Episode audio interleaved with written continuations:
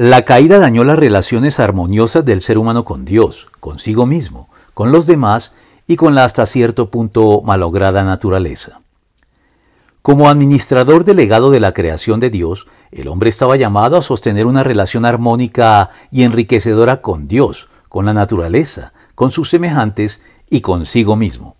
Pero la caída estropeó este cuadro y echó a perder estas relaciones. En primer lugar, en lo que tiene que ver con Dios, el ser humano procuró esconderse de él, avergonzado por la culpa.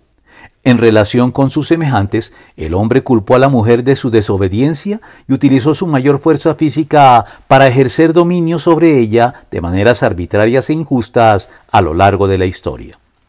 y en relación consigo mismo experimenta desde entonces una insatisfacción, un conflicto y un desgarramiento interno en el que su conciencia moral se ve enfrentada a los deseos de su voluntad contrarios a ella